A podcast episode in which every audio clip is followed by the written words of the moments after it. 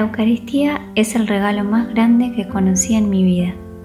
Pensar que Jesús quiso quedarse con nosotros para siempre en algo tan pequeño como un pedazo de pan y a su vez tan grande como su presencia real. En nuestra comunidad, por la gracia de Dios y sus mimos para con nosotras, podemos recibirla todos los días. Es el centro de nuestra vida. El momento en que lo recibimos es muy especial. Me gusta pensar que estoy recibiendo a mi esposo en su totalidad.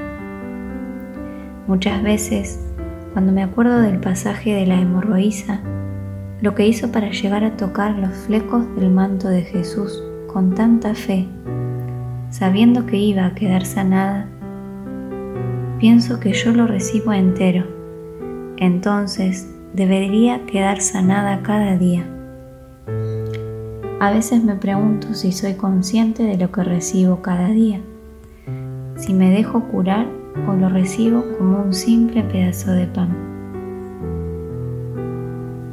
Santa Teresa de Jesús, que no usaba la palabra Eucaristía, sino Santísimo Sacramento o Santísimo Pan, se apasionaba con la presencia real de Jesús en ese trocito de pan y las maravillas que hace en ella, y sentía la especial presencia de su humanidad.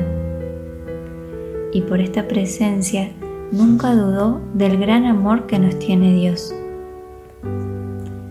Algo lindo que también nos dice Teresa es que esta presencia en el Santísimo Sacramento es una gran oportunidad para entrar en oración para adorar, bendecir, dar gracias, alabar, pedir.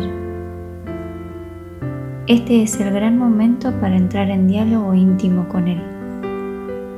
Contarle en qué estamos, nuestras alegrías y tristezas, pedirle lo que necesitamos, lo que necesitan los demás.